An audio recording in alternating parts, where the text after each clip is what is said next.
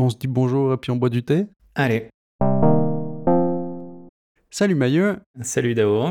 Qu'est-ce que tu bois aujourd'hui? Alors aujourd'hui j'ai un thé blanc de 12 ans d'âge. Oh. Qui vient d'Indonésie. Je savais pas que certaines personnes faisaient vieillir le thé blanc. Justement, je me posais la question, c'est des thés qui ont l'habitude de vieillir ou pas alors? Bah je savais pas que ça se faisait du tout. Pour moi jusqu'à présent les thés blancs c'est des thés qui étaient souvent assez fin et donc avait tendance à perdre les notes intéressantes si on les consommait pas. Mais apparemment, ben, en tout cas dans cette manufacture-là, c'est pas le cas. C'est assez intéressant parce que y c'est pas fermenté comme un puer. Les feuilles, on dirait presque qu'elles sont telles qu'elles étaient. Euh, il pourrait passer pour un thé qui a pas 12 ans. Très intéressant, assez euh, pas mal sur les notes de vanille, un peu bois, très très bon et une bonne surprise. Rappelle-moi juste, les thés blancs, ça implique quoi par rapport au thé vert ou au thé noir? C'est la manufacture hein, qui diffère, c'est pas la plante ou pas vraiment la cueillette. Comme pour les thés noirs et les thés verts en fait, hein, c'est un peu le traitement qu'on en fait après. Oui, oui, exactement. C'est la manufacture qui le transforme soit en vert, soit en noir. C'est juste séché apparemment, c'est pas chauffé aussi fort que l'été habituel, ni roulé. Il n'y a pas la destruction de l'enzyme à l'intérieur des feuilles qui provoque l'oxydation. Quand on fait du thé vert ou du thé noir, ce qui se passe c'est que la feuille s'oxyde, c'est pas la fermentation, c'est vraiment une oxydation. Et là apparemment le, thé blanc, donc il n'y a pas cette oxydation qui a lieu. Ce serait pour ça qu'il pourrait vieillir en fait. Parce que s'il y a toujours quelque chose qui fonctionne dans le thé, on va dire, c'est pas juste euh, entièrement séché, ben, il y a quelque chose qui peut vieillir. Donc j'imagine c'est pour ça que ça a du sens de faire vieillir ces thés. Voilà, voilà. Et toi, qu'est-ce que tu bois aujourd'hui? Eh bien, je bois un oolong du Vietnam qui est soi-disant cultivé en haute montagne. Alors, il me semble que ce sont considérés les thés de haute montagne si c'est à partir de 1000 ou 1200 mètres. Il me semble que c'est ça. Hein. C'est un oolong euh, assez classique. Euh, assez chaleureux. Après, d'identifier des notes, ça j'ai vraiment de la peine à mettre des mots dessus, donc je saurais pas trop quoi dire. Il a une belle couleur dorée par contre. Et puis le petit truc que j'aime bien aussi, c'est qu'en fin de bouche, moi je détecte une petite pointe d'amertume comme ça. Et j'aime bien, il y, a un petit côté additif qui arrive à la fin.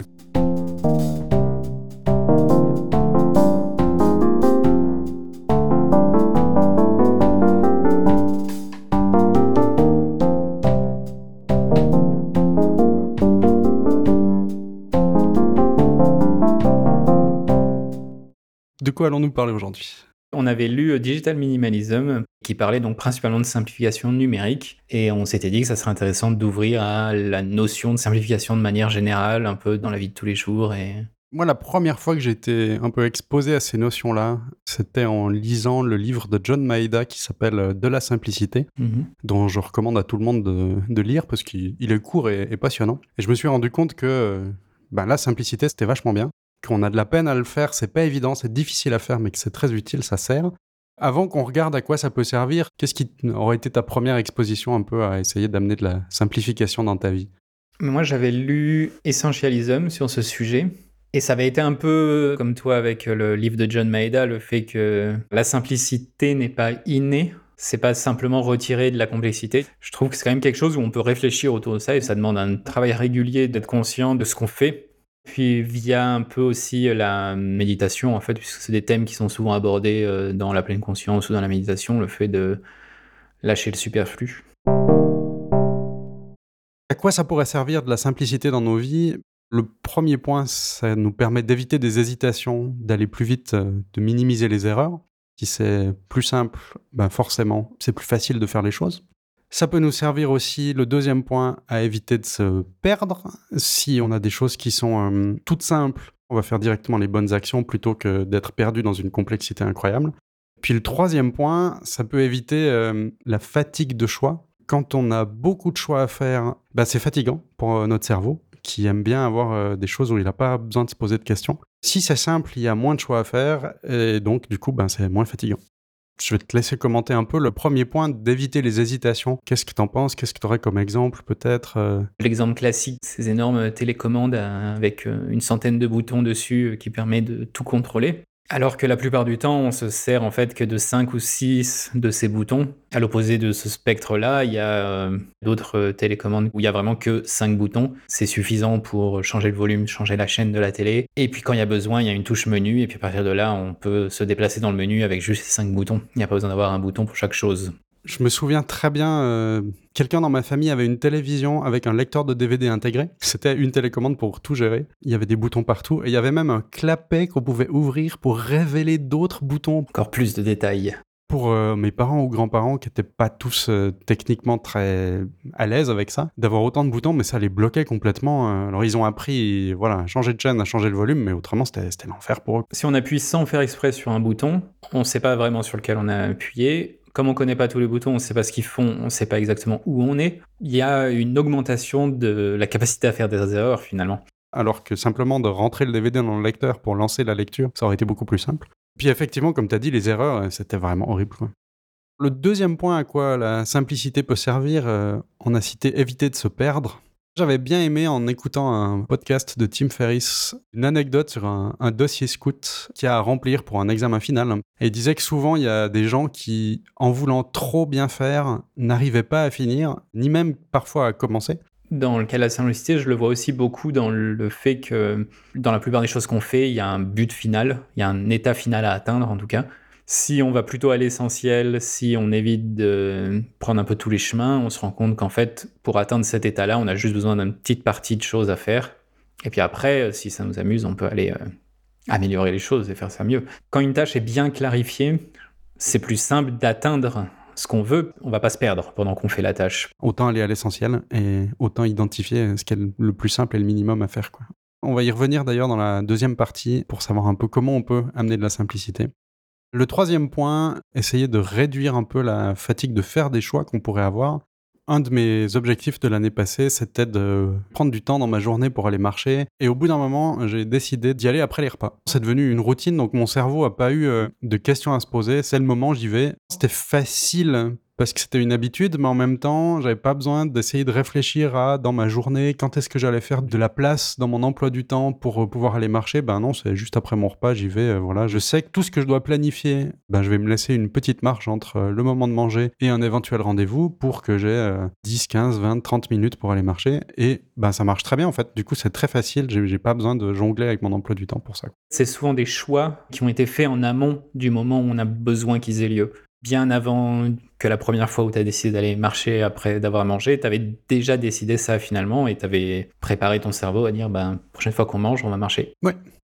Quand on a lu euh, Atomic Habits, il me semble qu'on avait aussi discuté un peu de cette pratique qui consiste à mettre dans le calendrier bah, telle heure à telle heure je fais ça, telle heure à telle heure je fais ça. C'est un peu des exemples d'éviter la fatigue des choix. Donc déjà, les habitudes, ben, quand c'est des routines, on se pose pas la question, tiens, est-ce que je vais me brosser les dents maintenant ou pas? Généralement, c'est automatique. Je viens de faire ma toilette, je vais aller me coucher, je me brosse les dents. Il n'y a aucun moment, mon cerveau me demande, euh, est-ce que c'est le moment?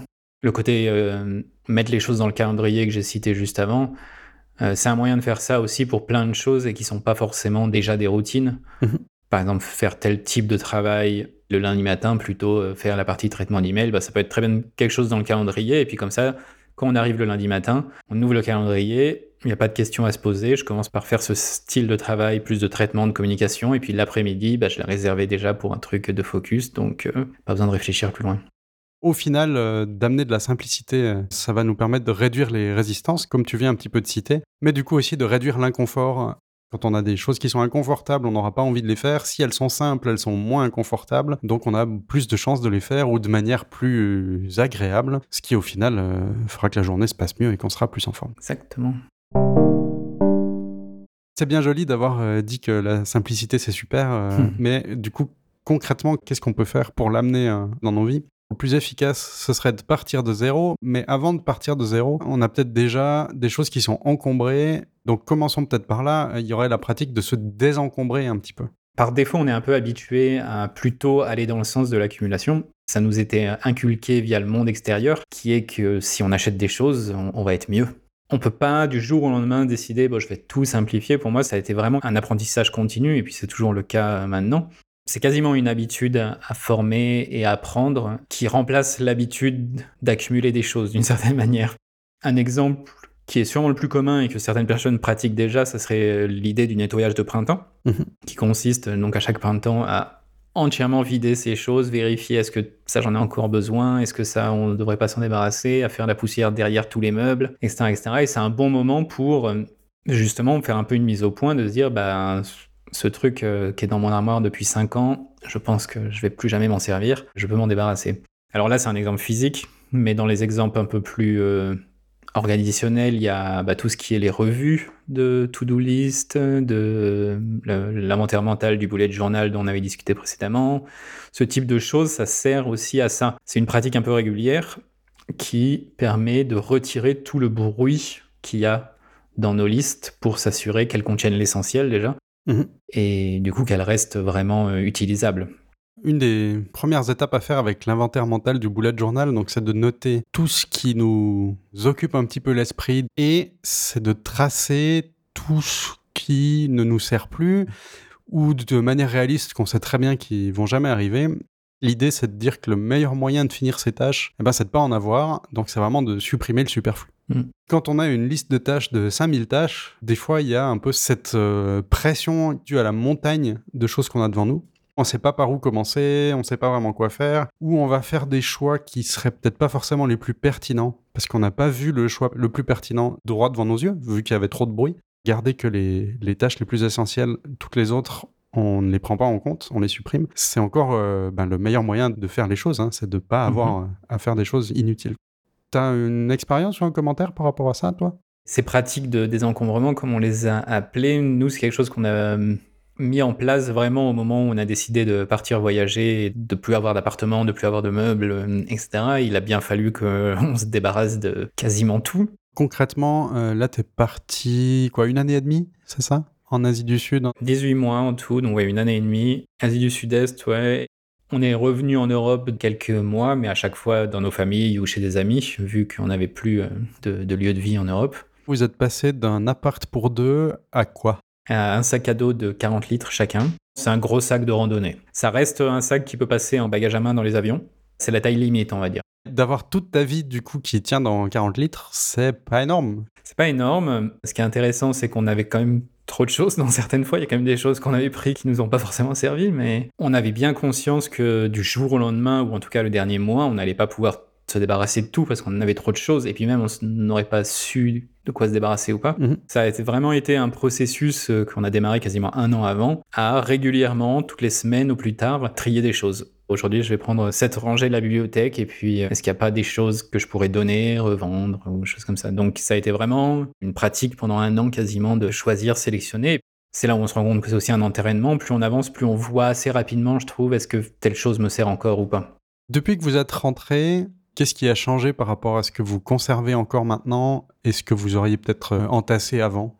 Est-ce que vous êtes resté sur un style de vie avec euh, un peu moins d'objets euh? On essaye vraiment d'être plus conscient quand on achète quelque chose. On a dû refournir une cuisine à peu près complète. Des assiettes, il nous en faut. Des couverts, des choses comme ça, tout ça, on en a besoin. Mais est-ce qu'on en a besoin de 24 ou est-ce qu'on en a besoin de 6 Parce qu'en fait, on est deux. Et puis quand on invite des gens, on est rarement plus de 4. Donc bon, 6, c'est pas mal. Mais surtout de voir est-ce que ce besoin, c'est un vrai besoin qui va réapparaître? Dans le futur ou est-ce que c'est juste un désir de un seul moment? Évidemment, on n'est on pas parfait et puis on vit pas non plus dans un appartement vide, on a quand même beaucoup d'affaires. Ce qui est intéressant, c'est qu'on considère qu'on a beaucoup d'affaires, même maintenant. Pour les déménagements, on se dit, hmm, c'était bien d'avoir un seul sac quand même. Est-ce qu'il y a des choses qui te manquent ou en tout cas que tu trouvais plus facile à faire euh, quand tu avais bah, justement que 40 litres avec toi et pas tout à disposition? Ce qu'on disait dans la première partie sur le éviter la fatigue de choix, mmh je pense que c'est la grosse différence, c'est que, comme tu dis, on n'avait pas des milliards de choix. Globalement, on avait une liseuse, un ordinateur, et après, c'était les activités qu'on pouvait faire sur place dans le lieu dans lequel on était. Quand on rentrait chez nous, dans l'appart qu'on louait à ce moment-là, en tout cas, il n'y avait pas cette euh, pléthore d'activités possibles. Ouais. Que maintenant j'ai plus parce que bah, j'ai réaccumulé un peu des choses, j'essaie de faire un peu plus de peinture, euh, en même temps je fais un peu de photos, donc ça évidemment il y a des affaires liées à ça, mais il y a aussi un peu des moments où c'est vraiment euh, ah bah je ne sais pas exactement ce que j'ai envie de faire quoi. Alors que tu as du choix devant les yeux, mais juste. Voilà. Et je pense que ça, c'est quelque chose qu'on avait un peu moins. Après, est-ce que ça voulait dire qu'on faisait quand même le bon choix? Je ne sais pas et je m'avancerai pas sur la question. On avait évidemment ouais, moins, le, moins de choix de manière générale, en fait. Donc les journées étaient plus claires. Tu considères que c'était mieux ou? Non, je considère que c'était différent parce que l'une des choses que ça nous a fait remarquer, c'est qu'il y avait des choses qu'on considérait comme étant des corvées, mais qu'en en fait, euh, quand on les fait pas pendant un an et demi, on se rend compte que c'est quand même sympa, quoi. Là, je pense à la, cuisine, par exemple. Pour nous, La bouffe, c'est quand même assez important. Très bon choix. Et même si euh, ça m'enchante pas forcément tout le temps de cuisiner, la vérité c'est que c'était un truc qui m'avait vraiment manqué pendant cette année et demie par exemple. Parce qu'à chaque fois on se retrouvait un peu dans des apparts de location qui étaient pas fous, euh, les couteaux euh, qui étaient censés couper mais qui coupaient pas, donc c'était plus là une vraie galère de cuisiner au lieu d'être un plaisir quoi. Mais donc ouais c'est pour ça, je vois ça plus vraiment comme un état différent et pas forcément mieux ou moins bien. Il y avait des points positifs mais en même temps souvent des points négatifs de se dire bah ah là j'ai envie de dessiner bah, bah dommage.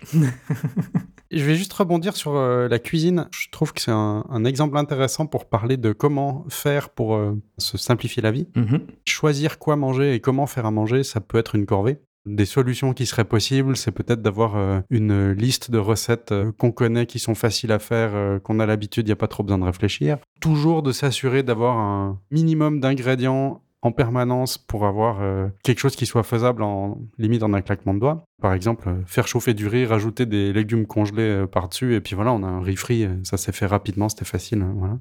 Tu mentionnais aussi, c'est pénible de faire à manger, mais couteaux coupent pas. Ben, une des solutions, ce serait peut-être d'avoir des couteaux qui coupent. Parce qu'une fois ce problème-là résolu, si effectivement on s'énerve pas à faire la cuisine, on aura peut-être plus envie de la faire. Il y a deux choses en fait qui sont un peu couvertes là-dedans, j'ai l'impression. C'est une partie de planification, ça correspond vraiment à juste la préparation en amont de faire quelque chose. Tu disais une liste de recettes facile à faire, par exemple, bah ça, voilà, un week-end, on se pose, on va voir plein de recettes en moins de 30 minutes. On va avoir une grosse liste de choses faciles à faire. Ça va aider pendant le reste de la semaine. Tout ça, c'est un peu vraiment la planification. Il y a la deuxième partie qui est un peu ce qui se passe après. C'est ce que j'appelle la remise en état d'une certaine manière. Ce que euh, dans Essentialism, tu disais qu'il appelait ça un buffer. En français, c'est tampon. L'idée de cette partie-là, c'est bah, quand on a fini la tâche, remettre les choses à zéro de manière à ce que ce soit facile de redémarrer la tâche la fois suivante. La cuisine, bah, par exemple, ça veut dire faire la vaisselle le plus rapidement possible, ranger les choses là où elles sont censées être rangées. Puis comme ça, la prochaine fois, quand on va vouloir prendre le couteau pour couper euh, quelque chose, bah, il sera dans son bon tiroir, la casserole sera au bon endroit, etc. Donc on pourra utiliser les choses plus facilement et sans avoir à faire un effort en amont. C'est vrai que moi, c'est un truc où je suis complètement coupable. Euh, j'ai un peu de la peine à ranger l'évier, à laver la vaisselle, euh, parce que c'est un problème pour le mois du futur. j'ai fini de manger, donc euh, c'est bon, je n'ai pas besoin de m'en occuper tout de suite. Sauf que les fois d'après, quand il faut refaire à manger et que ben on a besoin des casseroles et qu'elles sont sales dans l'évier, qu'il faut déjà commencer par faire ça, ça m'est arrivé de dire oh ben du coup je vais pas faire à manger, je vais juste grignoter une barre de céréales et ça ira bien. pas forcément tout de suite après manger, mais en tout cas suffisamment tôt avant de repréparer un autre mm. pas, de ranger, c'était plus facile. Ça m'arrive de volontairement faire la vaisselle juste avant de commencer à préparer quelque chose. Mais en fait, c'est parce que en amont, j'avais déjà décidé que ça allait se faire comme ça. Mhm. C'est pas le cas de figure où, ah tiens, je suis motivé pour aller faire à manger, et puis, ah mince, il y a ça à faire avant. Cette remise en place, on va dire, initiale, elle peut très bien être faite juste avant la tâche si c'est l'habitude qu'on a. Il n'y a pas de problème à pas le faire tout de suite forcément après, mais il faut qu'elle soit intégrée et puis habituel en fait. Euh, mm. On rejoint ce qu'on disait juste avant. Si c'est habituel, ça va être plus facile de le faire, il y aura moins d'efforts, il n'y aura pas de questionnement et donc on va le faire plus facilement. Ce que j'aime bien aussi comme pratique pour se faciliter la vie par rapport à avoir un peu de l'avance, du tampon pour faire les choses, cuisiner des quantités plus grosses que ce que mm-hmm. j'ai vraiment besoin. Pour faire de la soupe, par exemple, entre faire euh, un litre de soupe pour euh, deux personnes un soir et on a fini de manger, ou d'en faire 6 litres, il y a pas une énorme différence en temps de préparation. Par contre, euh, ça m'a économisé 5 euh, repas à suivre que j'aurais pas besoin de faire. J'ai plus qu'à faire réchauffer, décongeler, voilà, c'est prêt quoi. Ouais, c'est traitement par l'eau. Quand tu attends qu'il y ait une certaine quantité d'actions du même type et tu les fais toutes d'un coup. Pour donner un autre exemple qui soit pas la cuisine, passer plein d'appels téléphoniques, c'est quand même plus efficace de prendre une heure et de faire tous ces appels téléphoniques les uns à la suite des autres que de les espacer dans toute la journée par exemple justement des questions qu'on peut se poser, c'est comment faire les choses avec le moins d'efforts possible. La première question, ce serait déjà d'identifier qu'est-ce que c'est que d'avoir fini les choses. Parce que des fois, on n'est pas au clair avec ça et on fait des choses dans le vide, on fait des choses de manière trop complexe. Là, je pourrais reprendre euh, l'anecdote du dossier scout que j'ai cité en début d'émission. Pour obtenir une certification scout, il faut euh, documenter ce qui a été fait. Cette documentation, il y a beaucoup de personnes qui choisissent de faire un truc euh, incroyable parce qu'il faut marquer un peu les esprits. Ils ont envie de, faire quelque chose qui soit vraiment super joli, qui soit reconnu, voilà. Sauf qu'en fait, le vrai euh, minimum pour avoir fini, c'est de déposer un dossier papier. Pas besoin de commencer à vouloir faire ça sur du parchemin avec des enluminures. Euh. et les gens qui essayent de faire ce fameux parchemin avec des enluminures, le problème c'est que c'est compliqué, c'est décourageant et souvent ben, les gens le font pas. Finalement, une des premières questions à, se poser, c'est qu'est-ce que ça veut dire que de réussir la tâche, que d'avoir fini la tâche? Quelles seraient les étapes euh, minimum pour euh, atteindre cet état en fait? Dans l'exemple que tu cites donc de ce projet euh, Scout et où donc ils ont regardé exactement ce qu'il fallait rendre et puis en gros euh, trois feuilles à quatre de texte euh, c'était suffisant pour que ce soit accepté. L'un des points qu'ils soulignaient c'était que oui en plus c'était pas du tout la chose la plus dure à réaliser finalement dans tout le processus parce que la plupart des gens avaient déjà fait toutes les actions en amont, la partie vraiment Scout on va dire. Le seul truc qui manquait c'était rendre ces trois feuilles en fait et si tu les rends pas t'as pas le badge ou la certification. Donc la manière dont il décrit ça, c'est vraiment, bah voilà, il faut qu'on rende un rapport de trois pages dans un classeur, quelque chose qui tient trois feuilles. Qu'est-ce qu'on veut faire en fait? On veut déposer le dossier. Donc ça, c'est le but final. Quelles sont les étapes pour faire ça? Bah, Il va falloir écrire trois feuilles à quatre de texte. Comment est-ce qu'on démarre la tâche? Bah, La première chose à faire, on n'a pas de classeur, donc euh, ni de feuilles, donc on va aller acheter un classeur et des feuilles, et puis on est parti. L'idée, c'est de définir quelles sont vraiment les choses minimales, minimales, minimales, minimales que j'ai besoin de faire, sans enluminure, sans fioriture, sans rien, qui font que je peux finir la tâche. Quand il n'y a que ça à faire, bah, les étapes vont souvent être beaucoup plus simples que ce qu'on pensait. On a une clarté de la tâche à réaliser. Et donc, ça va être plus compliqué de partir dans quelque chose de différent, etc par rapport à quelqu'un qui aurait l'idée de faire un parchemin enluminé que je vais mettre dans un coffre. Donc je vais commencer par essayer d'aller euh, couper du bois pour pouvoir fabriquer mon coffre. C'est dur à faire et après c'est fatigant euh, parce qu'on n'avance pas, euh, on n'a pas trop le temps, on est préoccupé sur comment faire ça bien alors que quelqu'un qui va dire non bah moi j'ai juste été acheter un classeur et en fait tout va bien et du coup j'ai fini.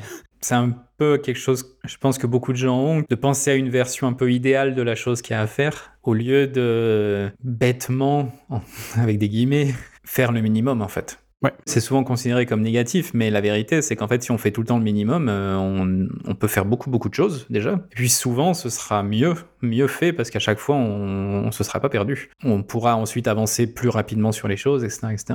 Là, je parle d'expérience euh, de procrastinateur professionnel. Moi, j'aime bien remettre les trucs au lendemain parce que justement, c'est des choses qui sont inconfortables ou compliquées, donc autant pas les faire. Alors, à l'inverse, une fois qu'elles sont commencées, maintenant, j'ai plus qu'à continuer. Hmm. Si c'est des choses qui sont toutes simples, qui vont de soi, qui nécessitent le moins d'efforts possible, c'est facile à faire, donc c'est facile à commencer, et après, ben, c'est un enchaînement. Alors que, euh, ben voilà, toujours euh, l'histoire de ce dossier scout là, si je dois faire un coffre, machin, voilà, mon idée elle est géniale, mais en fait j'ai une montagne devant moi, je vais plutôt avoir tendance à remettre ça et je vais jamais commencer au final. Alors que quelqu'un qui aura envie de faire le minimum, comme tu dis, ça a l'air d'être négatif comme ça, mais finalement au moins c'est fait, plutôt qu'un idéal qui va rester en tête et qui sera jamais réalisé. Ça nous habitue à faire les choses aussi plus on s'habitue à faire des choses, plus on s'habitue à finir des projets, etc., plus on va en faire, et plus potentiellement on va pouvoir faire des choses de plus en plus complexes aussi. Toujours vouloir démarrer par euh, l'œuvre euh, finale tout de suite, ça va évidemment que nous bloquer en fait. Dans son livre Bird by Bird, euh, Anne Lamotte parle de, en anglais, Shitty First Draft, premier brouillon de merde, traduit vraiment concrètement quoi. Ça parle d'écrire des livres ou d'écrire en général. Et elle dit bien que ben, aucun des chefs-d'œuvre de la littérature n'a été écrit du premier coup. Euh. Toutes les personnes qui essaieraient d'écrire un chef-d'œuvre du premier coup vont pas y arriver. Et souvent, beaucoup de gens se retiennent parce que ah mais c'est trop compliqué, je sais pas comment tourner mes phrases, euh, voilà. Au final, ceux qui réussissent à écrire des chefs-d'œuvre, c'est déjà des personnes qui ont réussi à écrire et qui clairement ont écrit une première version qui était toute nulle, c'était un premier brouillon de merde, mais qui après sont repassés derrière, qui l'ont amélioré, qui l'ont raffiné, etc., etc., etc. Quoi. Débuter avec quelque chose peut-être de nul, mais qui est améliorable, c'est un minimum qui est fait. Qu'est-ce que j'essaie de résoudre exactement? C'est un travail continuel. C'est se demander, attends, est-ce que je suis pas en train de vouloir euh, l'œuvre de ma vie au lieu de juste vouloir faire la tâche? Ce qu'il faudrait plutôt faire, c'est partir de zéro. Au lieu d'essayer de retirer de la complexité, on va plutôt chercher qu'est-ce qui est le minimum à ajouter. Tu aurais un exemple par rapport à ça? Le seul exemple que j'aurais, c'est encore celui de notre voyage. Mhm. On a un sac à dos qui est vide, et maintenant il faut qu'on le remplisse. On part de zéro, de vraiment... On n'a pas encore décidé quelles affaires on prend. Quel est le minimum dont on a vraiment besoin pour remplir le sac? Comme on va continuer de travailler, donc il faut tout ce qu'il faut pour travailler, donc un laptop, et globalement à l'époque c'était tout. On s'est rapidement rendu compte que non, alors il faudrait aussi un clavier externe, une souris externe et puis un petit stand parce que sinon on va plus avoir de coûts en moins de, en moins de deux mois à force d'être baissé. Ça, vous l'aviez même pas décidé au moment de faire le sac. Non, au tout début, on est parti juste avec vraiment laptop, c'est tout. Et c'est après, on a dit, oui, non, ok, ça finalement, c'était essentiel. Mais à l'opposé, il y a des choses, bah, moi j'étais parti avec euh, une paire de tongs, une paire de chaussures un peu courantes et une paire de chaussures de sport. Deux mois après, j'ai renvoyé la paire de chaussures de sport en France. enfin, c'était même pas des tongs, c'était des sandales qui étaient quand même un peu attachées. Si j'allais courir, c'était en sandales en fait. Malgré le fait qu'on on était parti de zéro et qu'on avait des sacs qui n'étaient pas énormes, on a quand même réussi finalement à prendre des choses non essentielles. Mais c'était vraiment un cas de figure, voilà, on part de zéro, on sait que nos vies, ça va ressembler à ça, on va se déplacer de ville en ville, on va vouloir travailler. Qu'est-ce qu'on avait besoin pour ça?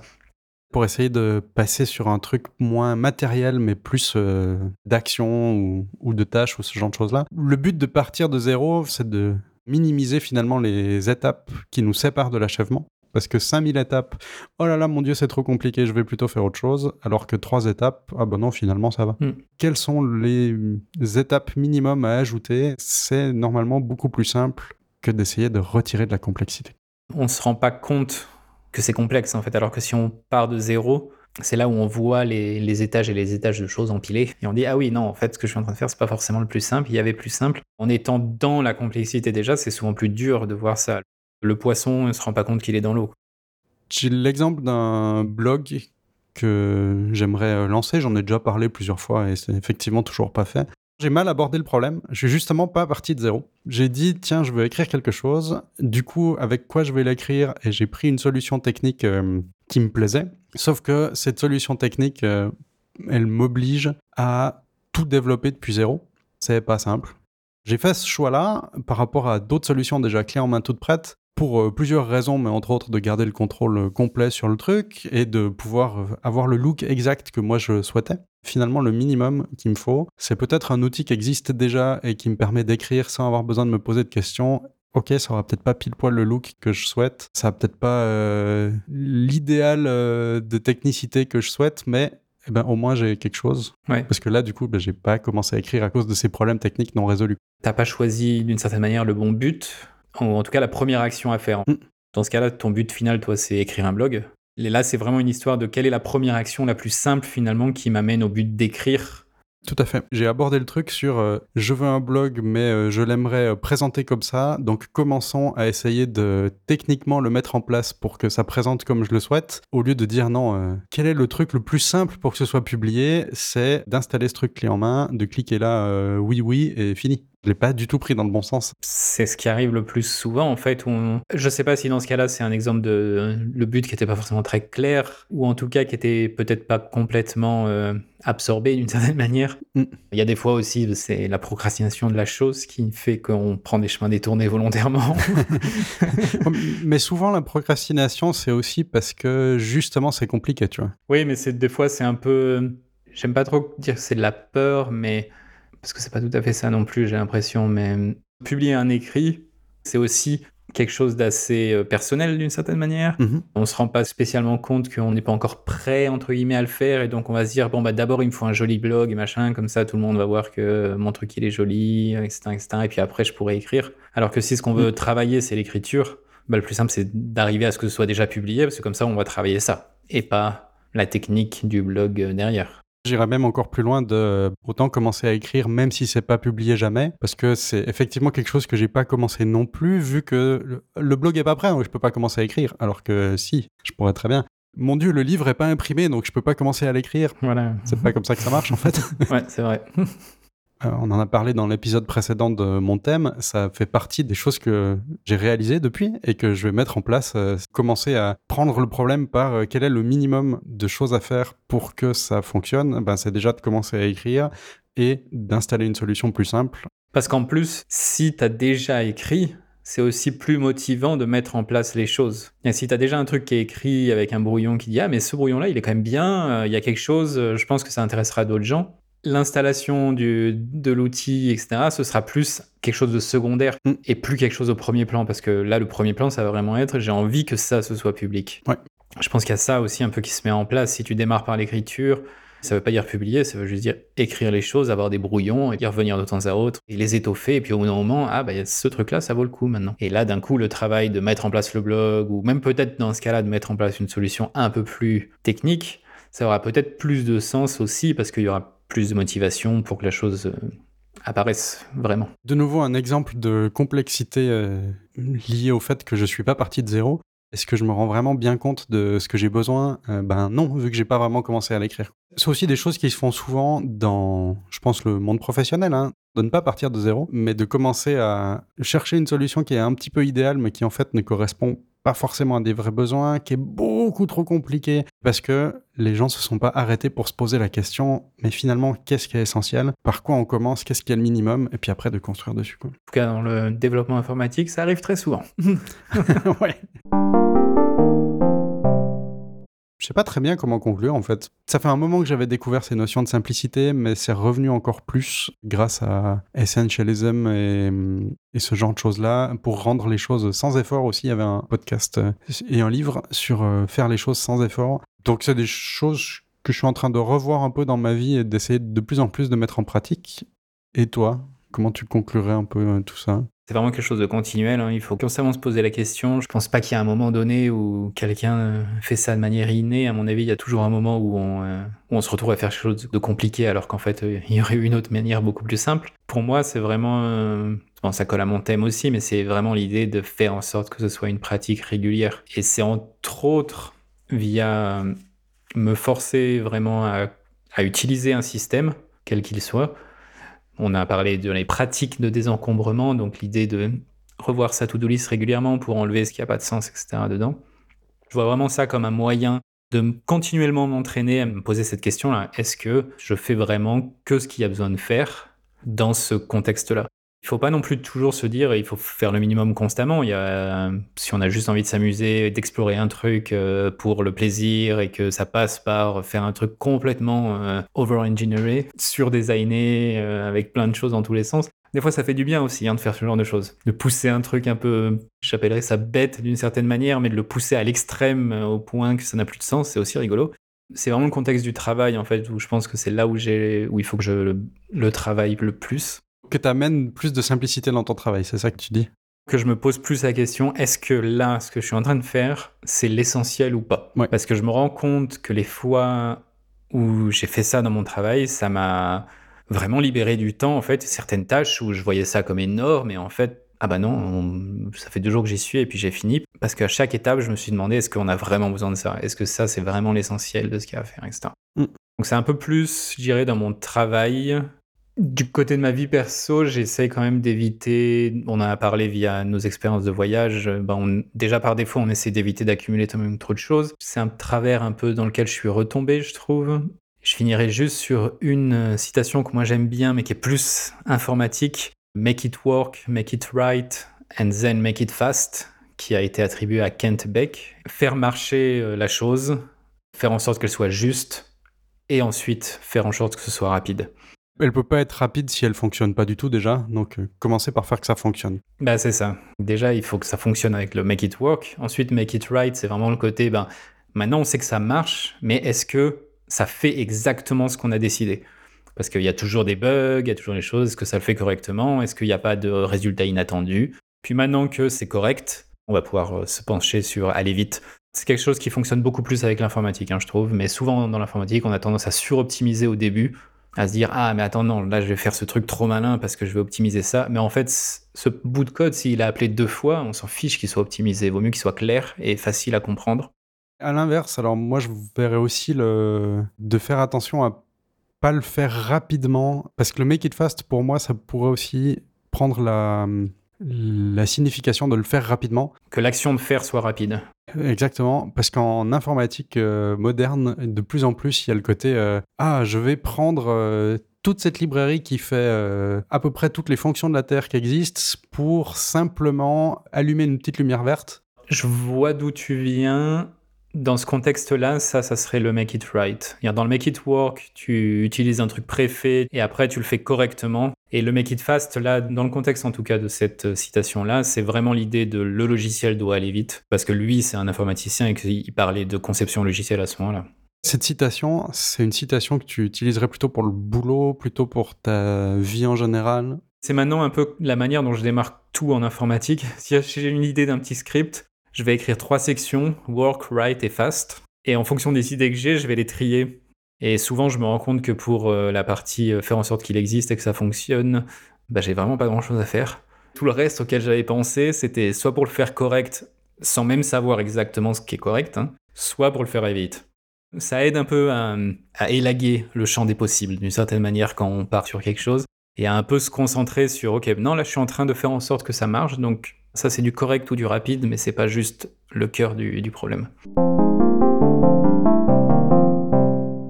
Mauvais exemple de notre part, on n'a pas de tampon, on n'a pas de buffer pour mhm. la suite. C'est vrai. Donc du coup, maintenant, on est bien coincé. Exactement, il va falloir qu'on réfléchisse, il va falloir... Euh, Donc euh, voilà, on va devoir euh, vous laisser avec ça. Hein.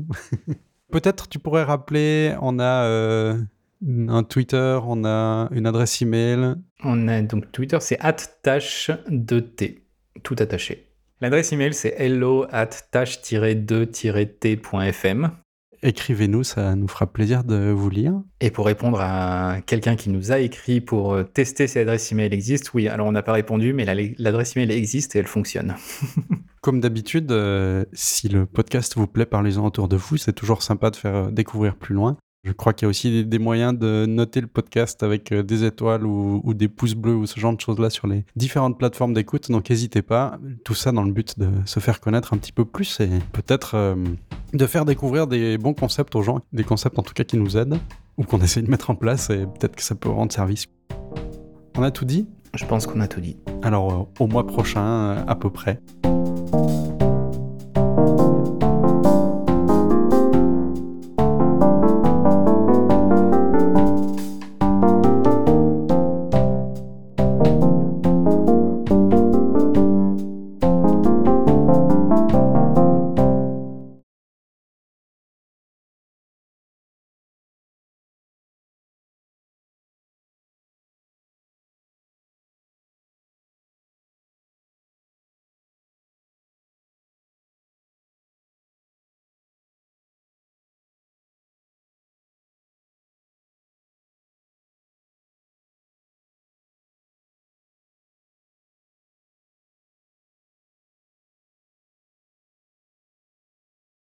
Ken Mac...